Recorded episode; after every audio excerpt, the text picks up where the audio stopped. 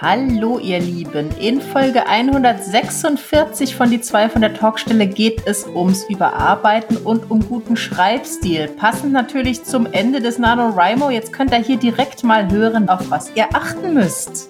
Wir haben eine Verstärkung zu Tamara geholt. Die Ellen Rennen ist da und die beiden Lektorinnen haben eine starke Front mir gegenüber gebildet und ich habe sie gelöchert. Hört rein, es ist spannend.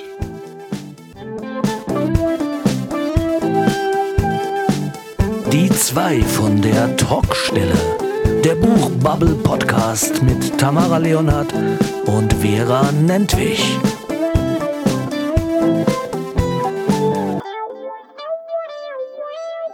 Ja, hallo ihr da draußen.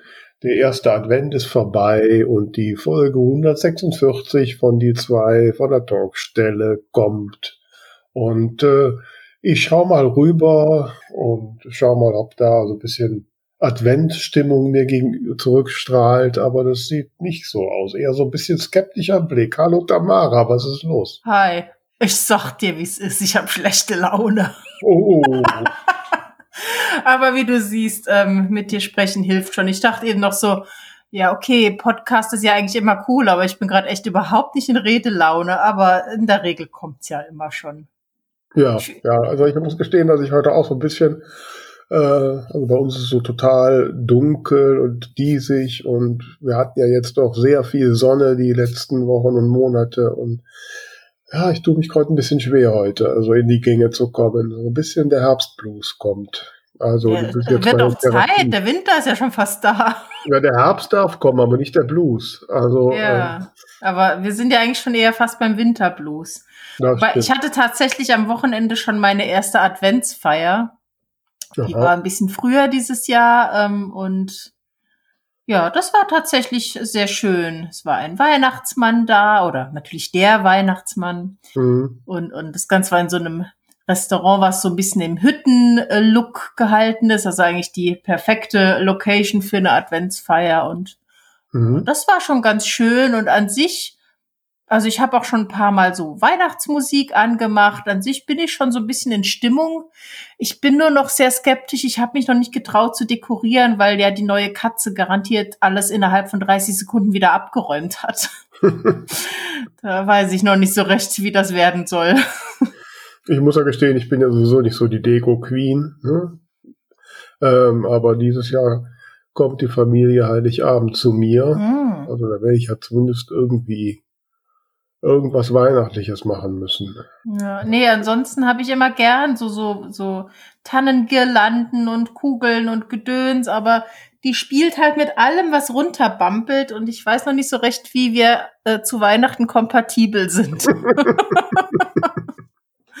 ja, ansonsten, äh, ja, ich, ich würde gern endlich wieder ans Schreiben kommen, bin aber die ganze Zeit am Kram abarbeiten und denke auch immer noch viel so drüber nach, was jetzt so meine nächsten Schritte sind. So, so die klassische Frage, äh, Frau Leonhard, wo sehen Sie sich denn in drei Jahren?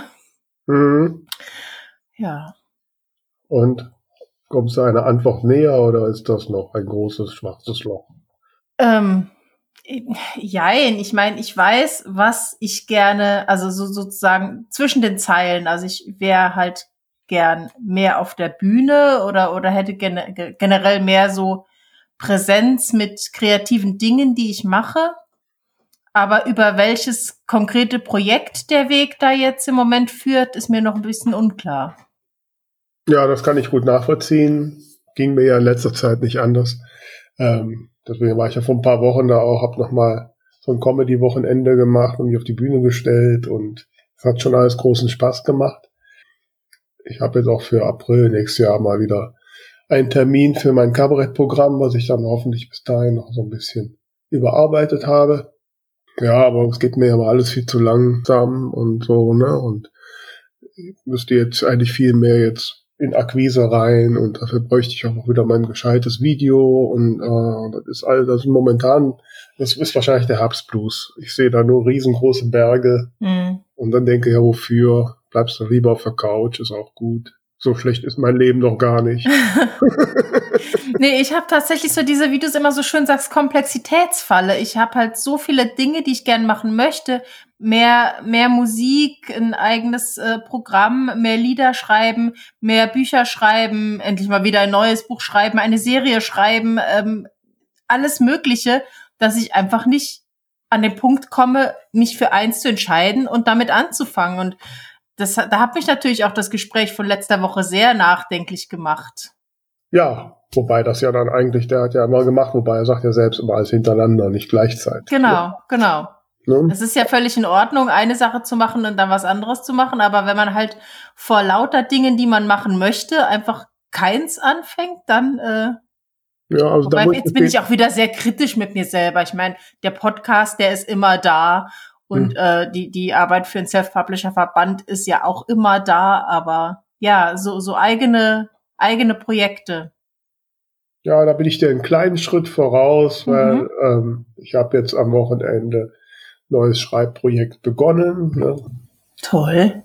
Biene Hagen Teil 7 mit dem Titel Tote Trainer pfeifen nicht. Mhm. Und äh, ja, habe ich jetzt schon mal dieser Projekt angelegt und aber heute habe ich schon wieder nicht geschrieben. Aber vielleicht, vielleicht baut dich auf, dass deine Buchtitel jetzt schon bei mir zum geflügelten Wort werden. Ja.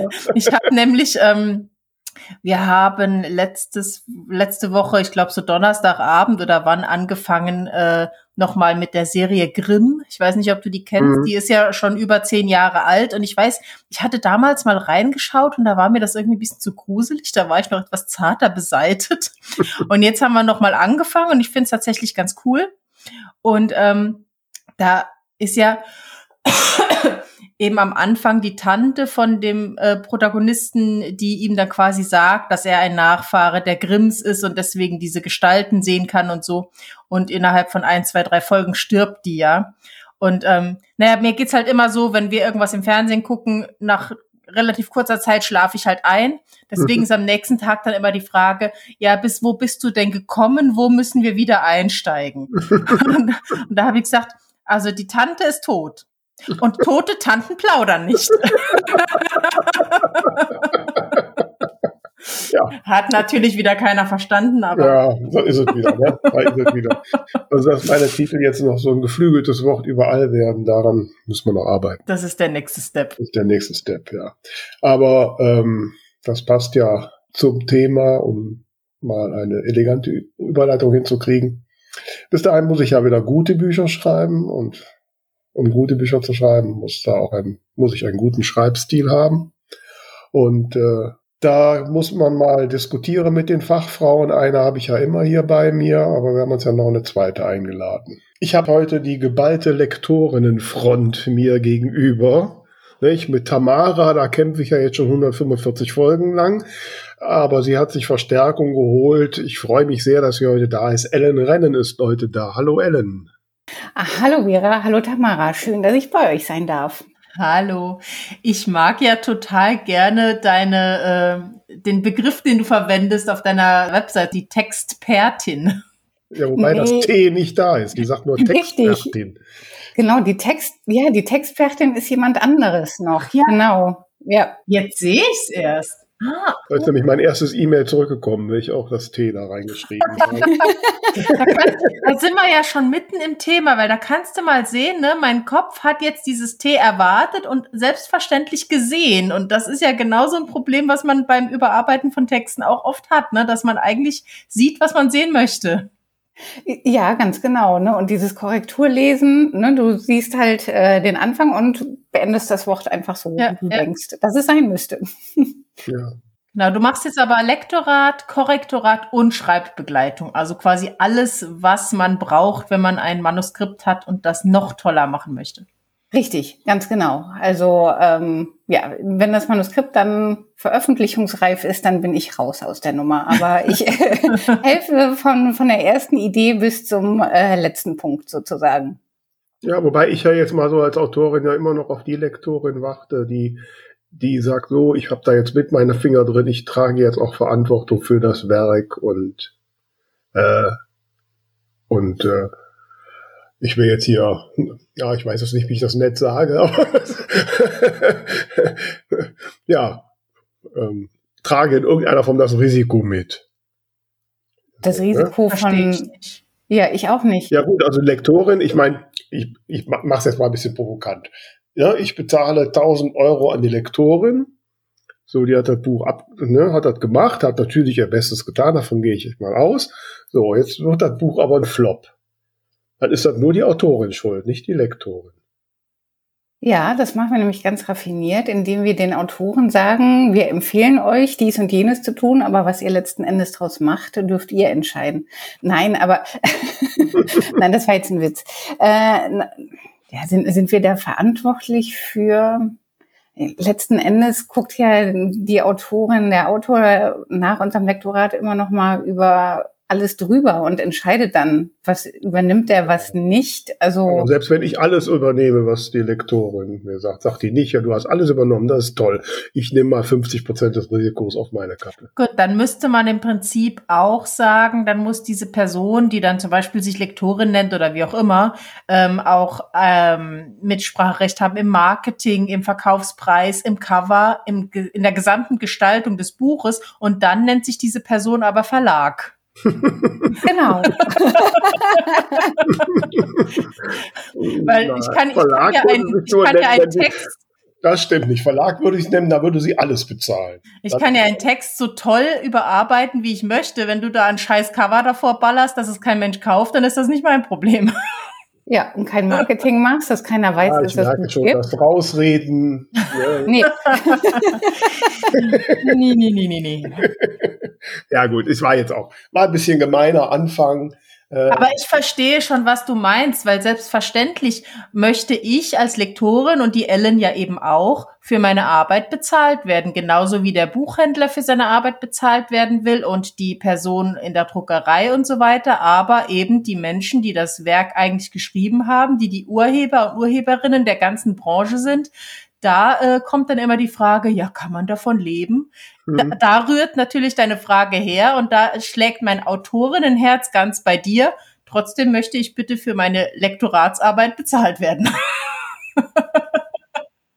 Zwei Herzen schlagen ach in meiner Brust. Ja, aber ich kann mich erinnern, so vor, vor, vor zehn oder ja, acht Jahren oder so, als ich noch so am Anfang war im Self-Publishing oder das Self-Publishing ja zum Teil noch am Anfang war dass da in Foren immer mal wieder Diskussionen kamen. Mhm. Ne?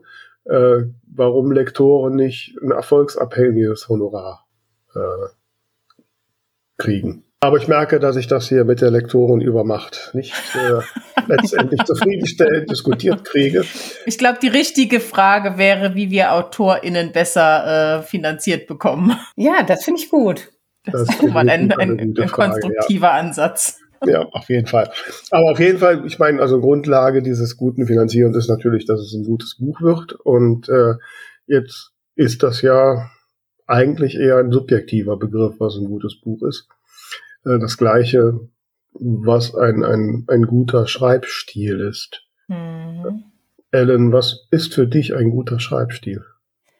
Das ist, wenn ich den Text gut lesen kann, wenn ich den gerne lese, weil er auch verständlich ist. Also wenn ich verstehe, was wollen die Figuren, wie geht die Handlung, worum geht's da, was ist das Problem und also die, der Satzbau, die Wortwahl, ähm, wenn das stimmt, geläufig ist und äh, mich nicht durch irgendwelche Störfaktoren davon abhält, in die Geschichte einzutauchen.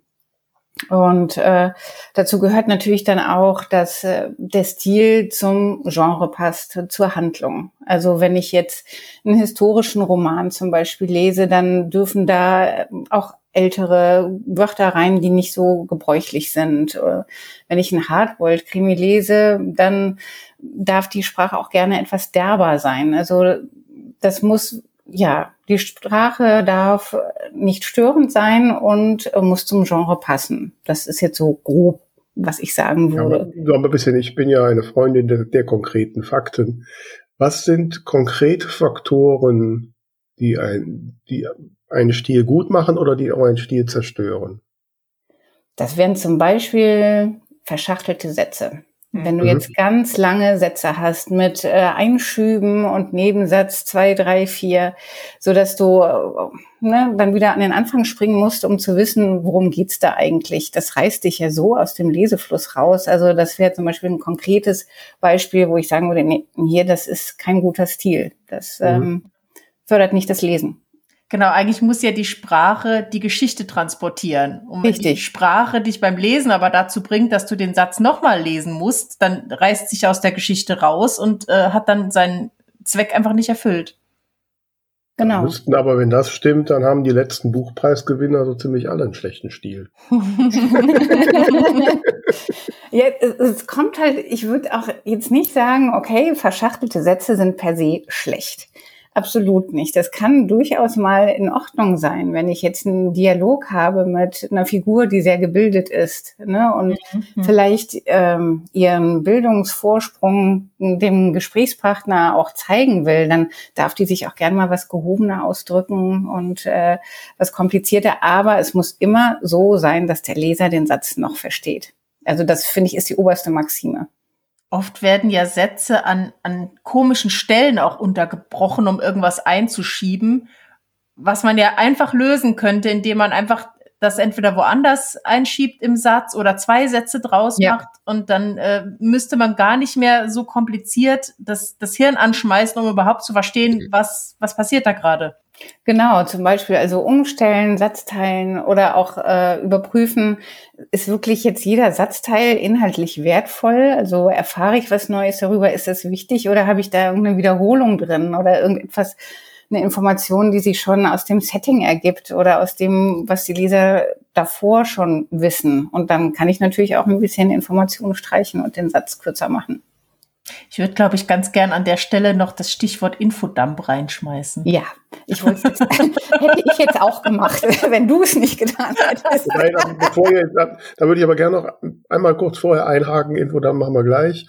Ähm, du hast gerade gesagt, so die Sätze müssen verstanden werden, aber unterschiedliche Leser, unterschiedliche Leserinnen verstehen auch unterschiedliche Sätze ähm, ist, dann ist das ja, dann ist ja auch guter Stil etwas total Subjektives. Ja, klar. Immer. Okay. Immer. Also ich denke schon, dass du dir so einen durchschnittlichen Leser vorstellen kannst, also ne, vom Genre, dass äh, du weißt, äh, okay, das erwarten halt äh, Leserinnen von Liebesromanen, die äh, kommen mit dem Vokabular klar, mit der Satzkonstruktion und äh, Leser von historischen Romanen, da kannst du auch mal einen Satz über einen ganzen Absatz laufen lassen. Ähm, die erwarten es auch und die kommen damit klar. Aber letzten Endes, wenn ich dann darüber stolper und sehe, Moment, der Satz, den verstehe ich nicht auf Anhieb, dann ist da was falsch. Dann muss ich da am Stil was verbessern. Aber was sagt ihr dann Autorin? Und ich hatte letztens den Fall, ich sollte äh, das Manuskript einer Kollegin lesen und ähm, da waren Dinge drin, die ich jetzt nicht gut fand, also die ich auch finde, die falsch sind. Und darauf kam die Antwort der Autorin, äh, ja, aber das wäre eben ihr Stil. Da würde ich dann sagen, ja, Schön. also persönlicher Stil ist immer gut, wenn man sich so von den Autoren, Kolleginnen und Kollegen ein bisschen abhebt, aber wenn es ja, dann der Verständlichkeit oder dem Lesefluss schadet, muss man schon überlegen, ob das da an der Stelle so sinnvoll ist. Ne? Ich habe gerade so ein Bild vor Augen. Wenn ich jetzt zum Beispiel, keine Ahnung, ähm, äh, es ist die Premiere einer gehobenen Oper und ich tauche da im Bikini auf, dann kann ich sagen, das ist halt mein Kleidungsstil. Trotzdem passt er irgendwie nicht so richtig zur Zielgruppe. Ja. Also bei modernen Opern bin ich da nicht so sicher, aber. Äh, Nein, ich weiß, was du sagen willst. Ich find, aber ich kann mich auch erinnern, da gab es vor Jahren auch mal, da gab es eine äh, tatsächlich auch recht bekannte Self oder erfolgreiche Self-Publisherin, deren Romane vor, vor Fehler nur so strotzte und äh, die das auch dann immer ganz so auch gesagt hat, wäre ihr egal, das wäre eben ihr Stil. Ähm, dann ja. musst, musst du mit dem Risiko leben, dass vielleicht äh, ein paar Leser sagen, nee, gefällt mir nicht, bin ich nicht mit klargekommen. Das wäre dann so ein Fall, den ich an die Autorin zurückgeben würde und sagen, hier, ich empfehle dir den Satz zu vereinfachen, ähm, gebräuchlichere Wörter zu benutzen. Und äh, kannst du aber natürlich auch lassen, nur dann könnte es halt sein, dass die Leser die Stelle einfach nicht mögen oder da drüber stolpern, oder? Ich, ich glaube, man kann ja auch generell sagen, ähm, so dieses, dieses Motto, die Regeln kennen, um sie zu brechen, aber mit Bedacht. Also zum Beispiel in der Schule wurden einem ja Sätze, die nicht vollständig sind, angestrichen. Man hat auch gelernt, man beginnt keinen Satz mit und. Kann man im Roman beides machen, wenn es quasi ein, ein Stilelement ist, aber halt auch nicht alle Nase lang, sondern gezielt. Das heißt, wenn ich weiß, so wäre es eigentlich richtig, dann kann ich schon mal einen Satz mit und anfangen, um das besonders zu betonen oder um vielleicht irgendwie äh, zum Beispiel einen gewissen Trotz oder so zwischen den Zeilen rauszubringen. Aber dann muss ich auch wissen, warum ich das mache und dass ich das mache, obwohl es sich eigentlich so nicht gehört. Aber wenn ich einfach nur sage, okay, ich habe jetzt Fehler im Text, aber ich nenne das jetzt Stil und deswegen brauche ich mich nicht drum zu kümmern, ist halt ein bisschen eigenwillig. Ja, würde ich auch sagen. Und da muss das Gesamtkonzept einfach ja. passen. Also wenn ich ein Manuskript kriege, dann baue ich erstmal so ein bisschen, um mich in den, ja, mit dem Manuskript warm zu werden, um einfach zu gucken, okay, wie schreibt äh, die Autorin? Ähm, und je besser ich das Manuskript kennenlerne, umso mehr sehe ich dann, ah, okay, der hat jetzt mit ähm, Bedacht dreimal hintereinander das gleiche Verb in folgenden Sätzen halt genommen. Und mhm. äh, dann streiche ich das auch nicht an, weil der damit was ganz Besonderes ausdrückt. Und äh, aber wenn ich jetzt einfach sehe, okay, dann gibt es keinen Grund für ähm, hier jetzt die Regel zu brechen, dann vereinfache ich auch. Also. Genau.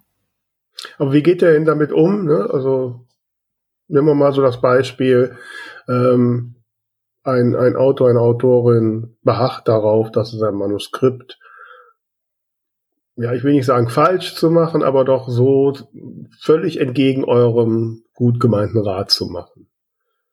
Ähm, was passiert da? Na ja, gut, ist, dann ist es so, oder äh, müsst ihr da in die Schreibtischkante beißen? siehst, siehst, du hier die ganzen Zahnabdrücke an meinem Tisch? An meinem Tisch ist tatsächlich so ein bisschen ähm, die Beschichtung abgesplittert, aber ich glaube, es liegt nicht daran, dass ich da reingebissen habe. ist einfach nur ein bisschen abgenutzt. Nein, ach, wenn, wenn das jetzt zwei, drei Stellen sind im Manuskript, wo dann die Autorin sagt, nee, ich möchte das jetzt äh, trotzdem beibehalten, dann sage ich, ja, dann mach das aber bitte. Ne? Wenn dann da sich Leser beschweren, ich habe dich darauf hingewiesen. Ähm, das ist letzten Endes dein Buch, dein Name steht auf dem Cover und ähm, deswegen, du sollst es so veröffentlichen, wie, ja, wie du dich damit gut fühlst. Ne? Wenn dann aber natürlich dann jede Anmerkung irgendwie diskutiert wird, ist mir aber noch nie passiert, dann würde ich mich schon fragen, warum nimmt man sich dann Lektor und zahlt da halt ein bisschen Geld für, wenn man dann trotzdem alles so macht, wie man es haben möchte. Ich glaube, es kommt ja auch drauf an, was es ist. Also jetzt Diskussionen zu bestimmten äh, Sachen vom Stil her hatte ich tatsächlich auch noch nicht großartig. Aber wenn ich jetzt beim Lesen irgendwie merke, zum Beispiel einfach vom Inhalt her, äh, die Figuren verhalten sich zum Beispiel total sexistisch oder so, mhm. da hatte ich tatsächlich schon die Situation, dass ich dann die Autorin angesprochen habe, habe gesagt, du guck mal, ich glaube, du bist dir dessen gar nicht bewusst, was da gerade passiert. Schau dir das mal bitte an ähm, und lass dir mal durch den Kopf gehen, ob du das erst noch mal überarbeiten möchtest, bevor wir weiter lektorieren. Und äh, die sagte dann auch tatsächlich, oh Gott, das habe ich wirklich gar nicht gemerkt. Ähm, ich setze mich noch mal dran. Wenn da jetzt vielleicht käme, nee, ich finde das super, dass der äh, sich so verhält und das möchte ich auch gerne glorifizieren, da wäre eventuell für mich dann der Punkt, dass ich irgendwann sage, ich steige eher aus dem Projekt aus. Ja, oder Gewaltverherrlichung. Das wäre auch etwas, wo ich dann sagen würde, okay, das ähm, kann ich jetzt nicht mit meinem mehr Gewissen vereinbaren und äh, da müssten wir dann einfach nochmal diskutieren. Aber es gibt ja, ja interessanterweise auch diese Aktion zurzeit, äh, auch vom äh, VFLL, die da heißt Lektoren ins Impressum. Was genau. ich ganz interessant finde, weil äh, für mich aus der Self-Publishing-Bubble war immer völlig klar, dass man den Lektor oder die Lektorin ins Impressum setzt, was ja im, Ver äh, im Verlag gar nicht so üblich ist. Im Zuge dessen habe ich jetzt aber auch durchaus auch schon mal mitbekommen, dass eben einige Lektoren oder Lektorinnen sagen, ich möchte gefragt werden und bei einigen Projekten möchte ich meinen Namen nicht im Impressum stehen haben. Das ist natürlich schon eine, eine ganz sensible Kiste.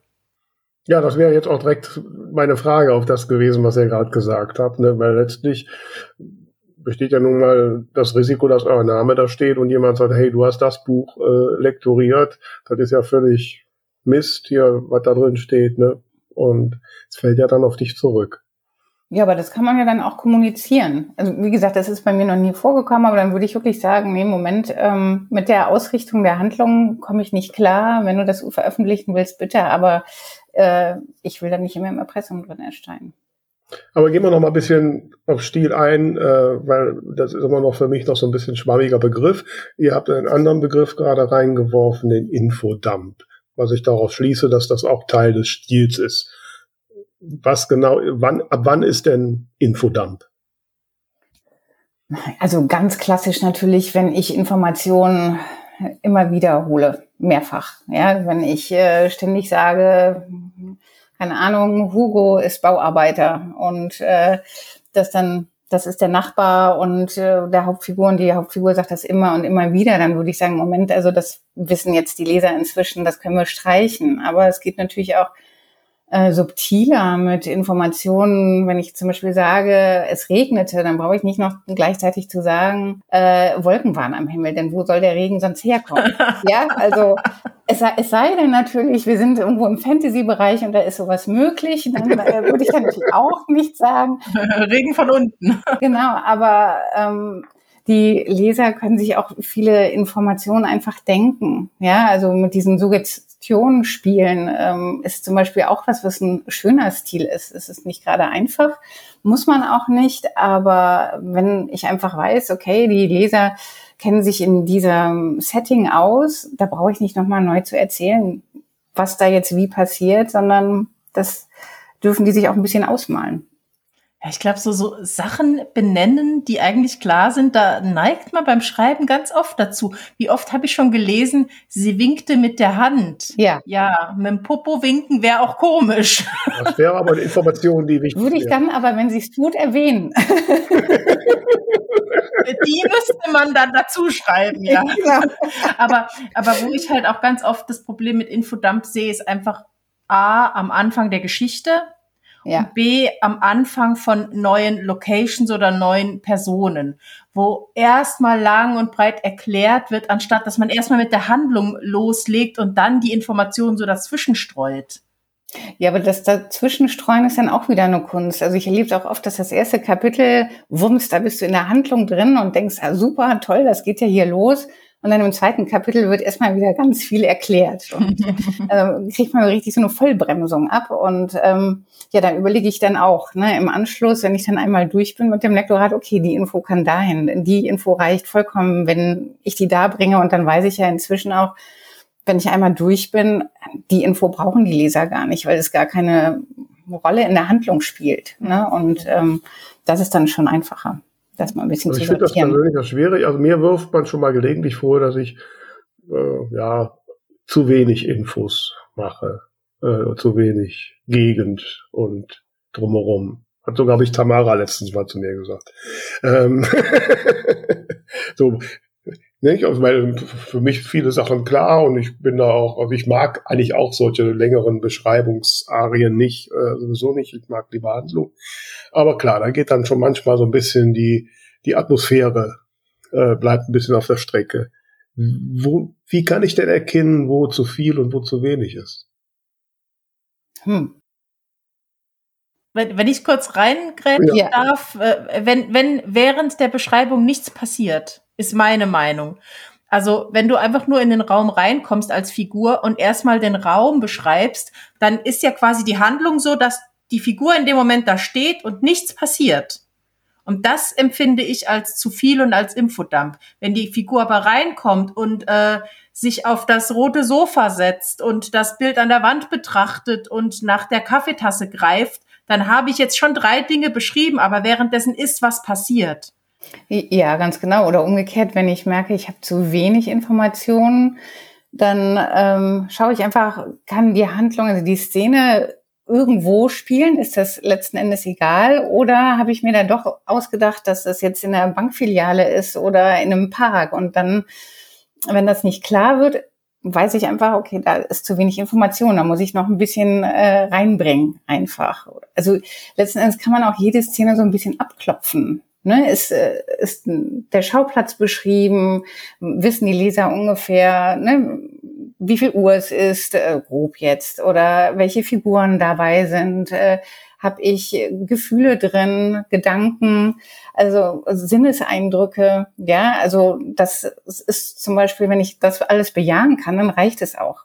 Ich finde zum Beispiel Figuren ganz genau beschreiben, welche Frisur die haben, welche Klamotten die tragen kann man machen, muss man aber auch nicht. Da kann man auch viel ähm, den Lesern an Fantasie übrig lassen. Das funktioniert trotzdem. Dann stelle ich mir einen hageren Mann halt äh, so vor, wie ich die bisher gesehen habe, ne? Oder halt ein zwölfjähriges Mädchen. Äh, das mhm. brauche ich nicht so dringend. Es sei denn, es spielt für die Handlung natürlich eine Rolle. So. Aber das mit dem Abklopfen finde ich gut, was du sagst. Da kann man, also das ist ja im Prinzip eine Aufgabe für die Überarbeitung. Genau. Dass ich mich wirklich hinsetze und sage, ich, ich muss ganz oft an diese, äh, an diesen weißen Raum in Matrix denken. Ich weiß nicht, ob ihr das vor Augen habt, also wo, wo der, äh, wo der quasi ähm, den, den Neo heißt er, ne? Mhm. Äh, in so einen Übungsraum nimmt und das ist einfach nur ein komplett weißer Raum, da ist nichts. Und so kommen mir manchmal Szenen vor. Ja. Also da, da wird zwar gesprochen, aber einfach so in, in, in irgendwo in Raum und Zeit. Aber wenn ich so eine Liste habe, wie du es gerade gesagt hast, ne, also und, und ich finde, da muss eben nicht immer nur Gegenständliches sein, sondern auch so, wie riecht's da, was höre ich, äh, wie ist die Temperatur? Einfach, wenn ich so eine Liste habe, dann guck, ist davon ein bisschen was da, dann passt. Also ich, ich finde, es geht auch mehr um Atmosphäre als um Dinge. Richtig. Total. Also ich kann von mir aus eine Teekanne äh, einen Absatz lang beschreiben, wenn die wichtig für die Handlung ist, wenn die wichtig für die Hauptfigur ist. Und dann kann ich den Rest lassen. Vielleicht schreibe ich noch, dass die Sonne durchs Fenster scheint oder so. Und schon ähm, habe ich auch die Aufmerksamkeit der Leser auf darauf gerichtet, was wichtig ist. Und äh, die sind nicht noch abgelenkt mit, wo stand jetzt nochmal das äh, deckenhohe Regal und äh, ja, wenn ich das nicht brauche, dann lasse ich es einfach. Mhm.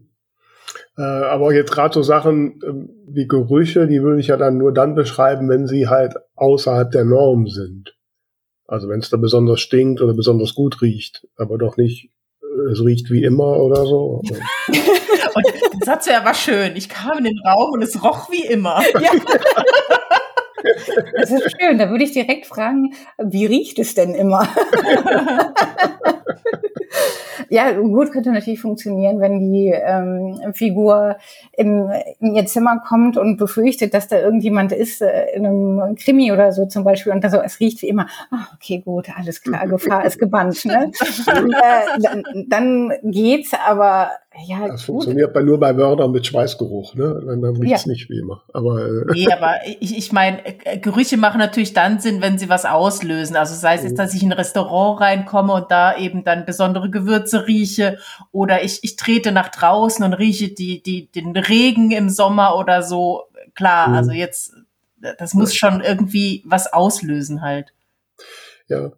Wie sind denn so andere Faktoren, ähm, äh, einzuordnen? Sind die Teil des Stils sowas zum Beispiel wie, wie die Perspektive, aus der ich schreibe? Ähm, ist das Teil des Stils oder ist das völlig losgelöst davon? Hat das Einfluss darauf?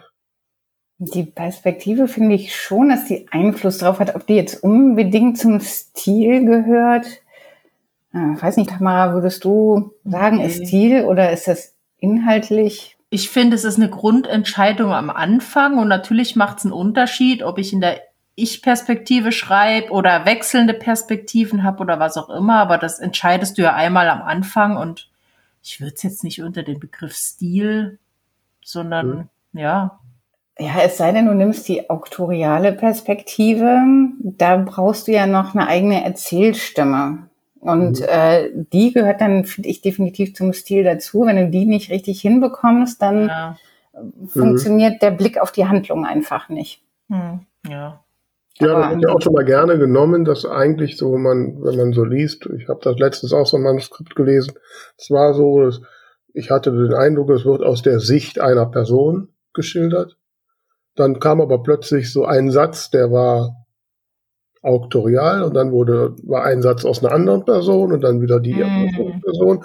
Und als ich dann die Autorin darauf ansprach, sagte sie, ja, sie würde ja auktorial erzählen. Da habe ich ja. gesagt, ja, sorry, da muss er aber auch irgendwie auftauchen. Ne? Ähm, ja, also äh, das klingt eher nach Perspektivenhopping und das passiert, glaube ich, oft bei Debütromanen, ja. aber äh, ob man das jetzt mögen muss, bleibt zu Ich muss gestehen, das ist mir auch passiert, weil das ist meine prägendste oder meine erste und prägendste Erfahrung bei der Zusammenarbeit mit meiner Lektorin. Das war nämlich das erste, was sie an meinem Manuskript äh, äh, ja. ja. markiert hat dass ich nämlich genau solche Sachen hatte. Einzelne Sätze, was mir nicht aufgefallen war, ja. äh, dass die so ja gar nicht aus der Sicht der Person sein können. Äh, deswegen bin ich da wahrscheinlich auch besonders sensibel. Mhm. Ähm, ihr habt jetzt Infodump gesagt. Gibt es so andere Sachen, die ihr noch so mit zum Stil ordnen würdet, die kritisch sind? Dialoge. Also, Tamara, bitte, du, du bist der Gast, beginn. also ich finde Dialoge, wenn die gut geschrieben sind, wenn da der Stil passt, das macht schon sehr viel aus. Wenn die nicht gestelzt klingen, sondern ganz natürlich, lebendig. Und da kannst du viel über den Stil machen. Wenn die Figuren eine eigene Erzählstimme haben, die die charakterisiert, ähm, also ich finde, das ist auch etwas, was Debütautoren ganz gut lernen können, ganz am Anfang, wenn sie noch äh, neu sind in, in der Branche. Ähm, du kannst ja Leuten zuhören, wenn die reden, ne? Und äh, das einfach üben und dann wirst du immer besser und so ein, so ein geschliffener Dialog mit ordentlich Subtext drin und so, das ist klasse. Also wenn du sowas hast, finde ich, das äh, macht dann auch manchmal vielleicht irgendwelche Schwächen in der atmosphärischen Beschreibung oder so wett, oder? Ja, und macht im Umkehrschluss, finde ich, einen Dialog, der sich nicht anfühlt, als ob Menschen wirklich so sprechen, macht im Umkehrschluss den schönsten Text kaputt, finde ich. Ja. Das stimmt. Ja. Wobei das da ist ein gewisses Dilemma gibt, aber du hast vorhin das Wort Subtext gesagt. Kannst du mal erläutern, was, was Subtext im Dialog, was das genau ist? Ähm, oft äh, sagen wir ja nicht genau das, was wir sagen möchten. Also wenn ich jetzt zum Beispiel zu meinem Mann sage, oh, ist kalt hier, dann rollt der wieder mit den Augen, aber weiß ich, er soll die Tür zumachen. Ja, also ähm, das, das ist es zum Beispiel. Ich könnte natürlich auch sagen, so, ah, kannst du bitte die Tür zumachen, aber so ist natürlich noch mehr Vorwurf drin. Ne? Mhm. Ja, es wirkt ein bisschen mehr. Nein, aber einfach immer, oder ich habe irgendeine Bitte an jemanden und traue mich aber nicht ganz da äh, raus, mit rauszukommen und dann eiere ich vielleicht so ein bisschen rum oder ähm, klopfe mal so ein bisschen ab, okay, ist die Figur gerade gut gestimmt, kann ich jetzt mit meiner Bitte kommen und bis dann vielleicht das Gegenüber sagt, so komm jetzt raus mit der Sprache, was, was willst du denn jetzt wirklich? Ne? Also so zum Beispiel kannst du es machen. Mhm. Also indem du auch, ja, sag. Und das macht sie auch total spannend, ähm, wenn man bei einem Dialog nochmal einen Schritt zurücktritt beim Schreiben und überlegt, muss sie oder er das jetzt so platt sagen oder finde ich vielleicht eine andere Ebene? Ähm, das ist nämlich ganz lustig, dass du das ansprichst. Da hatte ich vor ein paar Wochen, habe ich so ein, so ein äh, Zoom-Webinar zum Thema Dialoge tatsächlich gemacht und da hatten wir das Beispiel ähm, mit dem Satz, früher hast du mir ab und zu Blumen mitgebracht. Das ist ja auch eine völlig andere Aussage. Kein Wort in diesem Satz sagt eigentlich das, was die Person gerade sagen möchte. Aber es macht es halt viel interessanter als ähm, unsere Beziehung läuft nicht mehr so, wie ich mir das vorstelle. Ja, ganz, genau. Also ähm, da würde ich aber auch den Tipp geben, ähm, beim Schreiben der Rohfassung noch gar nicht drauf zu achten. Also den Dialog einfach runterzukloppen und gerne auch genau äh, schreiben, was die Figuren sagen wollen, worauf die hinaus wollen ähm, denn sonst äh, denkst du ja Ewigkeiten über das richtige Verb nach oder über, wie kann ich das noch anders ausdrücken und kommst total aus dem Schreibfluss raus. Und mhm. das würde ich mir beim Überarbeiten, würde ich mir dann die Dialoge angucken und sagen, okay, wie kann ich das ein bisschen geschickter verpacken? Ich muss ja gestehen, ich stelle mir ja, ich schreibe sehr gerne Dialoge, äh, bin wahrscheinlich auch ziemlich dialoglastig in meinen Geschichten. Ähm, ich stelle mir dann wirklich immer ich, stell, ich bin dann drin, ich sehe die Figuren, wie sie sich miteinander halten und schreibe das so runter. Äh, ich weiß gar nicht, ob ich das so könnte, wenn ich das nachher trocken überarbeiten müsste. Ja gut, letzten Endes ist ja jeder anders. Wenn, mhm. wenn das bei dir fluppt, dann bitte, aber es gibt ja auch viele, die sich dann da unter Druck setzen und sagen, so, der Dialog, mhm. der muss jetzt äh, druckreif sein. Da muss ich jetzt mit einem Mal äh, genau das Richtige hinschreiben, genau den Konflikt äh, zum richtigen Punkt steigern und ja, muss man aber gar nicht. Man kann ja zum Glück immer alles beim Überarbeiten noch besser machen. Ja. Hängt wahrscheinlich auch ein bisschen davon ab, wie nah einem die Sprache der Figuren selbst ist. Mhm. Also wenn ich jetzt ja. äh, den Dialog von zwei Königinnen im Mittelalter schreiben müsste, was jetzt nicht so mein täglicher Umgang ist, da müsste ich wahrscheinlich auch mehr darüber nachdenken. Bei meiner Bina Hagen ist die mir sehr nah, da die redet so, wie ich dann auch reden würde wahrscheinlich. Mhm. Wobei genau das das Dilemma ist ähm, so ein Dialog ist ja, also gerade hier so im niederrheinischen Platt, jetzt nicht unbedingt immer grammatikalisch korrekt. Ähm, ich habe da mit meiner Lektorin, wir haben da so ein so einen Kompromiss geschlossen. Ne? So mhm. ein bisschen lässt sie durch, aber ein bisschen meckert sie auch mal an. Wie zieht man da Grenzen? Es kommt, glaube ich, auf die Figur an. Also ich persönlich finde, je größer die Figur, also je mehr Redeanteil, desto verständlicher muss es für alle auf jeden Fall sein. Ja, also ich denke so, so der ähm, kauzige Hausmeister kann sicherlich mal schön hier so in Platt reden. Solange. Meine ich jetzt nicht, meine mein jetzt wirklich platt, richtig platt reden, sondern ich meine, es gibt ja so eine, also ich meine ja auch immer, ich rede Hochdeutsch was ich ja eigentlich gar nicht tue. Also so dieses normale Reden, wie man so auf der Straße redet. Ja, ja. ja da würde jetzt würde ich nicht sagen, ich rede nicht platt, aber es ist halt eben auch kein grammatikalisch perfektes Hochdeutsch. Hm. So, ne? Das ist immer Aber so da kommt es ja auch wieder drauf an. Also ich finde zum Beispiel gerade vielleicht auch bei jüngeren Leuten, finde ich äh, wenn jemand so Sachen wie, sagt wie ich hab, finde ich viel authentischer, als wenn er sagen würde, ich habe. Ähm, aber wenn es dann wirklich ins grammatikalisch Falsche geht, ich erinnere mich zum Beispiel bei meinem äh, Buch Memories of Your Smile habe ich eine Nebenfigur, die spricht Berlinerisch. Eben wirklich nur Nebenfigur mit ganz kurzem Redeanteil. Und da hatte ich mir einen Berliner geholt und habe gesagt, okay, kannst du mir helfen, dass ich das richtig mache? Und da ist der Satz drin, was stört dich denn an die Puppe? Mhm. Und er hat gesagt, das ist ganz, ganz wichtig, dass da nicht steht an der Puppe, sondern an die Puppe. Das ist elementar wichtig. Ähm, und finde ich auch in Ordnung, wenn das einmal so vorkommt. Aber wenn der jetzt ganz viel reden würde und das immer wieder käme, würde ich es jetzt als Leserin und als Lektorin oder als Autorin störend finden.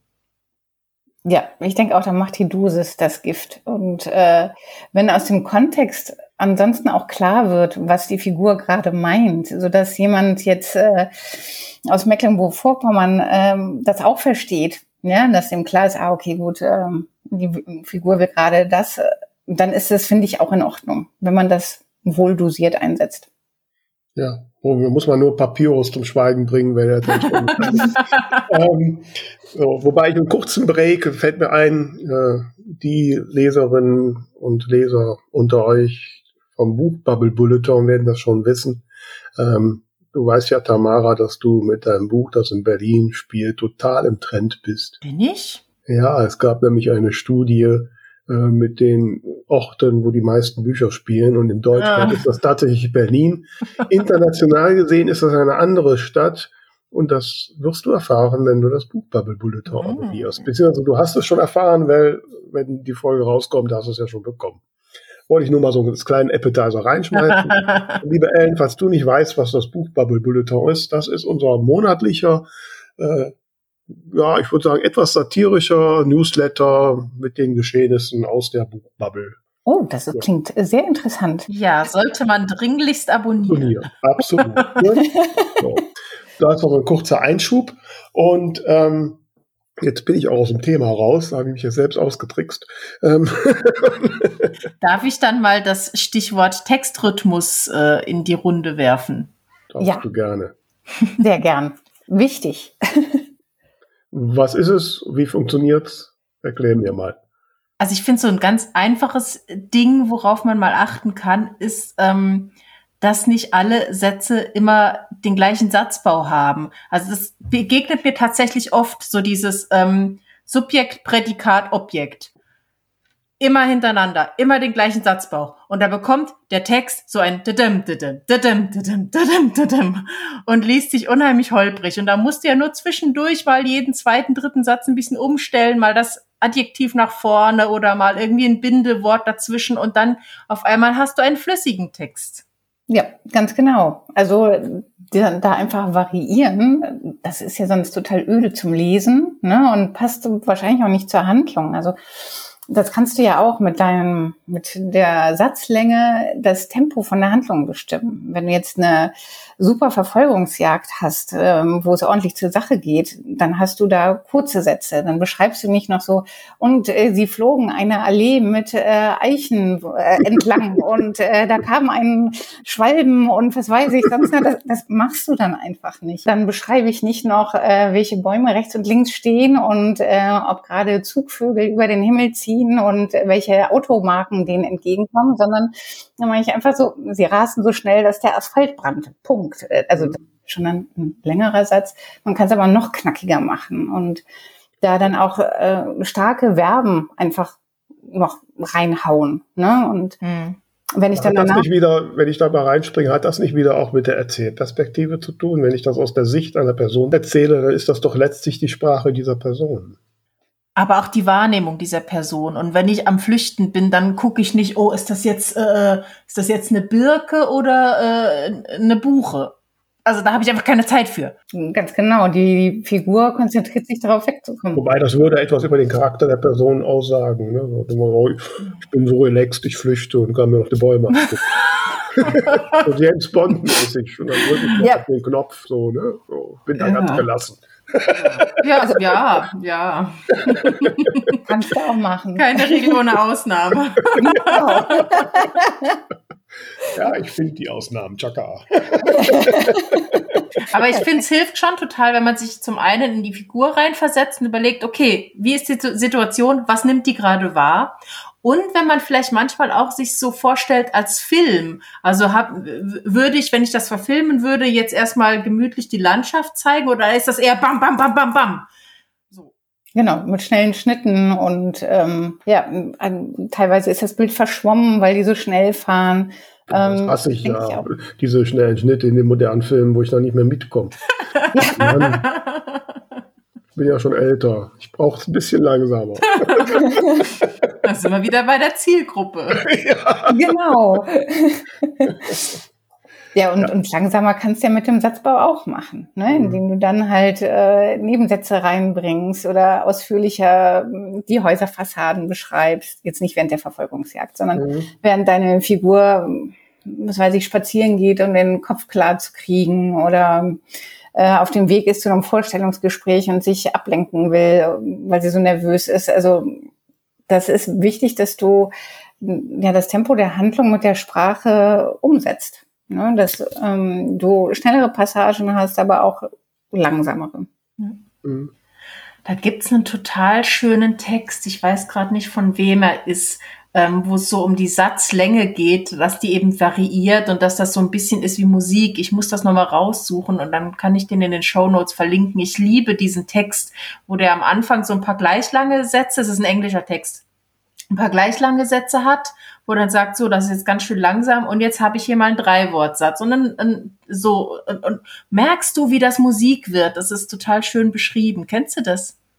Nee, ich weiß nicht, ob es das ist, also ich weiß, dass Haruki Murakami auch ähm, was dazu gesagt hat, dass das letzten Endes so eine Art Komponieren ist. Mhm. Und ähm, da gibt's auch ein Zitat in, ähm, in seinem Schreibratgeber. Ähm, und das fand ich auch sehr schön, treffend. Mhm. So, wie er sagte, ja, er komponiert dann halt die, die Sätze, die Szenen und ähm, Da müsste ich auch mal, habe ich jetzt leider nicht parat, aber der hat da wirklich ein ganz tolles Zitat zu gemacht. Auch vielleicht können wir mal den Schreibratgeber verlinken, weil wusste ja. gar nicht, was der auch eingeschrieben hat. Ähm, ja, ich habe, ich muss ja gestehen, ich, ich spiele gerne mit gewollten Wiederholungen, mhm. ohne, um sowas. Und die werden mir regelmäßig von meiner Lektorin rausgestrichen. Ne? Und äh, und dann, wenn ich das beim Überarbeiten dann wieder lese, dann ist auch irgendwie, bin ich nicht so tief drin, dann ist der Rhythmus nicht so, dass ich meistens das dann übernehme, was die Lektorin sagt. Ähm, so, also, ähm, ja, ich weiß, wie soll ich die Frage richtig stellen? Ähm, woran erkenne ich, wenn es zu viel oder wenn es zu wenig ist? Wenn ich vielleicht keinen anderen Weg finde, das auch noch auszudrücken. Also wenn jetzt zum Beispiel ich auf eine Passage stoße, wo drauf steht, äh, der Vater wollte Zeitung lesen, die Mutter wollte ähm, sich die Haare föhnen, das Kind wollte ähm, auf der Playstation spielen und äh, wo ich dann klar machen kann, durch das mehrere wollen, okay, da gibt jetzt einen Konflikt, die wollen alle irgendwas anderes und ähm, da würde ich dann vielleicht sagen, kann man dann vielleicht lassen. Mhm. Aber ähm, ich würde sagen, es kommt auch immer auf den Kontext an mhm. und ob es gerade für die Handlung sinnvoll ist. Also gibt es doch, wenn ich das jetzt mal so nach so zum, zum Ende hin mal so ein bisschen für mich aufnehme, sind doch die meisten Sachen alle noch immer relativ weich. Es gibt eigentlich nicht wirklich harte Regeln bei eurem Job da, oder? Es ist schon oft eine, eine äh, eine Frage des Empfindens. Also natürlich kann man sagen, das und das ist falsch, aber man kann auch immer gegen argumentieren, ja, aber ich breche die Regel gerade weil. Ja. Oder? Wenn das dann ein überzeugendes Argument ist, würde ich auch sagen, kann man lassen. Aber ich glaube, deswegen ist es auch so wichtig, dass man ein gutes Verhältnis zu seiner Lektorin, mhm. zu seinem Lektor hat, dass man einfach sagt, okay, wir sind auf einer Wellenlänge und mhm. ähm, die versteht, was ich ausdrücken will mit äh, meinem Text, worauf ich hinaus will und dann funktioniert das auch schon.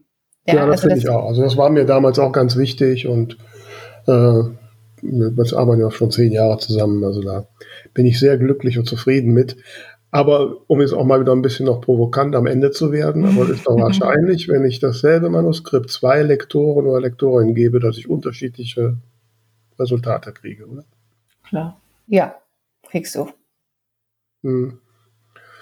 Wie kann ich denn aus eurer Sicht, weil diese Frage kommt ja immer, ähm, gerade so, wenn man über Self-Publishing redet, wie finde ich eine gute Lektorin, Lektor? Ähm, an welchen Faktoren kann ich erkennen, ob es passt oder nicht?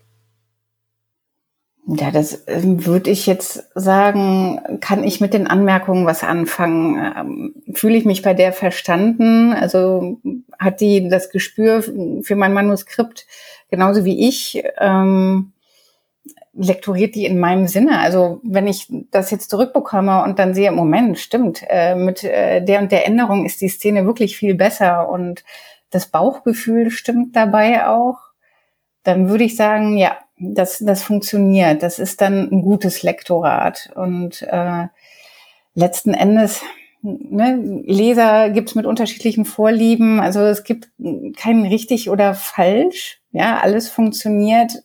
Wichtig ist, dass du am Ende mit deinem Buch zufrieden bist, dass du sagst, ja, das ist genauso, wie ich es haben wollte und ein bisschen besser geworden, als es am Anfang war. Ja, wenn du öfter das Gefühl hast, Ah ja, stimmt. Jetzt, wo sie es sagt, mhm. als äh, oh nee, das, das, nee, das kann ich nicht, das möchte ich nicht. Wobei das setzt schon ein, auch ein gewisses Maß an, an äh, Kritikfähigkeit und Erkenntnis bei den Autoren und Autoren voraus. Ja. Meine, wir kennen auch alle die Fälle von den Autoren und Autoren, die das nicht so haben. Suche die ja. sich dann Lektor so lange, bis, bis das Buch, was sie da geschrieben haben, so durchgeht, oder? Ja, wenn man selbst verliebt ist, dann äh, macht Lektorat vielleicht gar nicht so viel Sinn. Mhm. Ist jetzt ein bisschen hart formuliert, aber. Ja, gibt ja auch einige, die das so äh, dann so machen. Ja, ähm, ähm, ja, sorry, ich habe gerade Faden verloren. Vielleicht können wir ja, ich meine, es ist ja jetzt hier, äh, NaNoWriMo ist rum, alle Welt hat jetzt gerade ihr Manuskript liegen und muss jetzt sozusagen die erste Überarbeitungsrunde machen. Vielleicht hat Ellen ja noch einen tollen Tipp für uns, sozusagen, wie man jetzt in die erste Runde des Überarbeitens geht. Da würde ich mich erstmal nur auf das Inhaltliche konzentrieren. Also den Stil würde ich da jetzt erstmal außer, außen vor lassen, auch wenn das jetzt vielleicht dann äh, heute das Thema nicht so gepasst hat, aber äh, einfach gucken, okay, habe ich alle Handlungsstränge erzählt, die ich erzählen wollte und sind die auch zu Ende erzählt? Ähm, haben sich die Figuren so entwickelt, wie das, wie ich das wollte oder haben die eine Entwicklung überhaupt durchgemacht? Das passiert ja leider auch oft beim Schreiben. Man kann noch so gut plotten. Irgendwann äh, entwickeln die Figuren und die Handlungen ein Eigenleben und dann kommt am Ende doch ein bisschen was anderes raus, als man eigentlich geplant hatte. Aber das ist ja dann meistens dann noch besser, das letzte ähm, Ende. Ähm, da einfach nochmal gucken, okay, passt das jetzt grob? Das sind das Inhaltliche, das Gerüst, würde ich jetzt mal sagen. Und die stilistische Überarbeitung kommt erst hinterher. Also das ist dann so das Feintuning. Und von daher mehrere Überarbeitungsrunden machen und sich da bloß nicht mit überfordern. Mhm. Und vielleicht daran angehängt, weil ich glaube, es gibt so ähm, zwischen zwei Extremen alles. Also zwischen äh, ich habe es geschrieben, ich bin genial, das ist so in Ordnung und äh, ich bin jetzt schon bei Überarbeitungsrunde 25 und komme nicht zum Ende. Wo würdest du sagen, ist so ein, ein, sinnvolles Maß an, wie oft sollte ich über den Text gehen in verschiedenen Runden, wo es ja von ganz grob zu immer feiner äh, geht? Da würde ich zwischendurch auch noch die Testleser mit einbauen. Mhm, mhm, mhm. also ich würde wirklich gucken, Stimmen, Figuren und Handlungen. Dann würde ich es vielleicht nochmal den Testlesern geben um äh, die auch wirklich nur darauf gucken, nicht auf äh, ne, Satzlänge und Wortwahl oder sonst wie.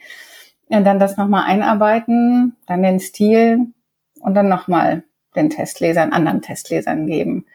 Ähm, ja, also dass du dann zwei Testleserrunden hast und vielleicht ja, zwei, drei Überarbeitungsrunden von dir mindestens. Aber ich glaube, das ist auch sehr autorenabhängig. Ja, die, die einen, die können das ratzifatzi in einem durch mehrere Sachen und andere sagen dann, okay, jetzt kümmere ich mich nur um die Dialoge oder jetzt kümmere ich mich nur um Figur XY.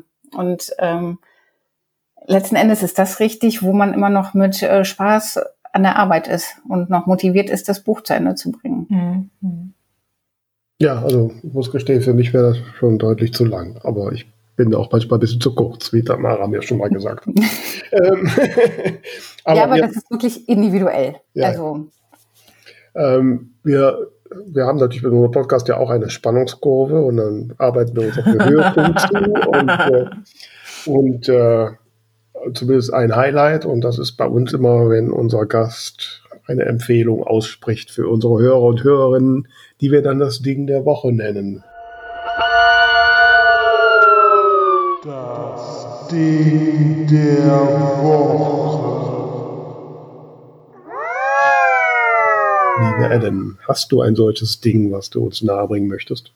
Ja, sehr gerne. Ich habe nämlich letzte Woche durch Zufall bin ich äh, beim Seppen äh, bei einer Dokumentation hängen geblieben über die Nationalparks äh, in Amerika.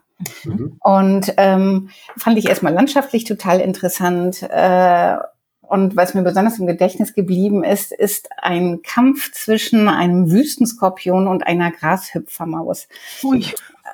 Und als ehemalige Rennmausbesitzerin war ich natürlich total Team Maus, aber das sah erstmal gar nicht so gut aus für die, weil der Skorpion dann tatsächlich seinen Stachel in sie reingehauen hat und äh, das Gift drin und ich dachte schon, oh herrje, die arme Maus, das war's. Aber diese Maus hatte äh, ein Gegengift in sich. Die hatte so, so einen Schmerzblocker und Gegengift gleichzeitig irgendwie aktiviert. Also das ist ja Wahnsinn, was die Evolution alles so kann.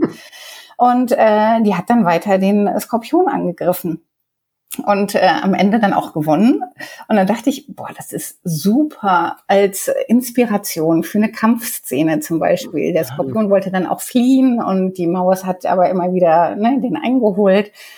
Und ich finde sowieso, dass Dokumentation mal so ein bisschen den Blick über den Tellerrand ermöglichen. Also bequem mhm. vom Sofa aus, was will man mehr?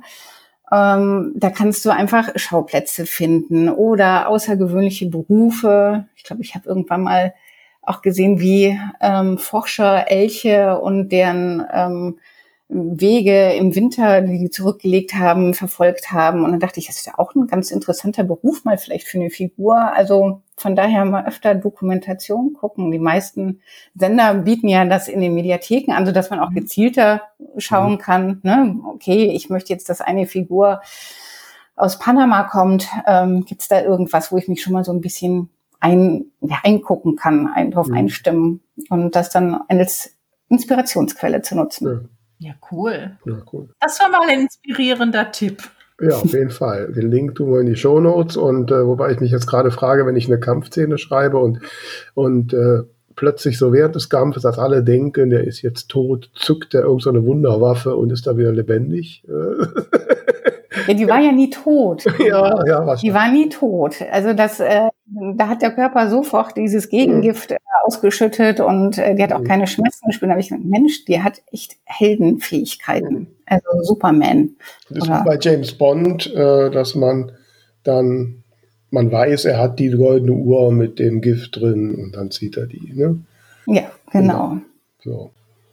Ja, so ist das bei uns mit die zwei von der Talkstelle. Da geht es vom Schreibstil zu kämpfenden Mäusen und äh, finden da eine organische Verbindung dank zwei hervorragenden Lektorinnen, die heute bei uns sind. Die eine immer und die andere nur heute. Und äh, vielen Dank, liebe Ellen. Es äh, war sehr inspirierend und äh, ich hoffe, dir da draußen hat das äh, den einen oder anderen Einblick gegeben und du guckst gerade nochmal auf dein Manuskript, was du vielleicht bessern kannst. Ähm, jo. Ja, wo finden wir dich denn, Ellen, wenn wir jetzt alle äh, mit unseren Texten zu dir gestürmt kommen? Äh, ihr findet mich natürlich auf meiner Homepage mit äh, www.texpertin.de, aber ohne das T, wie wir schon festgestellt haben. Also nur die Expertin mit dem T davor. Und äh, manchmal bin ich auch auf Instagram. In letzter Zeit etwas weniger, aber darüber erreicht man mich auch ganz gut. Okay. Wir packen alles in die Show Notes. Nochmal vielen Dank, liebe Ellen, dass du Zeit hattest für uns. Und äh, ihr denkt dran, das Buchbubble Bulletin zu abonnieren und uns auch überall zu folgen, wo es geht. Und uns natürlich auch weiter zu empfehlen, weil wir wollen ja immer noch reich und berühmt werden. Auch nach drei Jahren geben wir nicht auf, ne, Tamara? und äh, also von daher bleibt uns gewogen. Bis dann. Danke, Ellen. Ja, danke, dass ich bei euch sein durfte. Es hat großen Spaß gemacht. Ja, uns auch. ciao, ciao.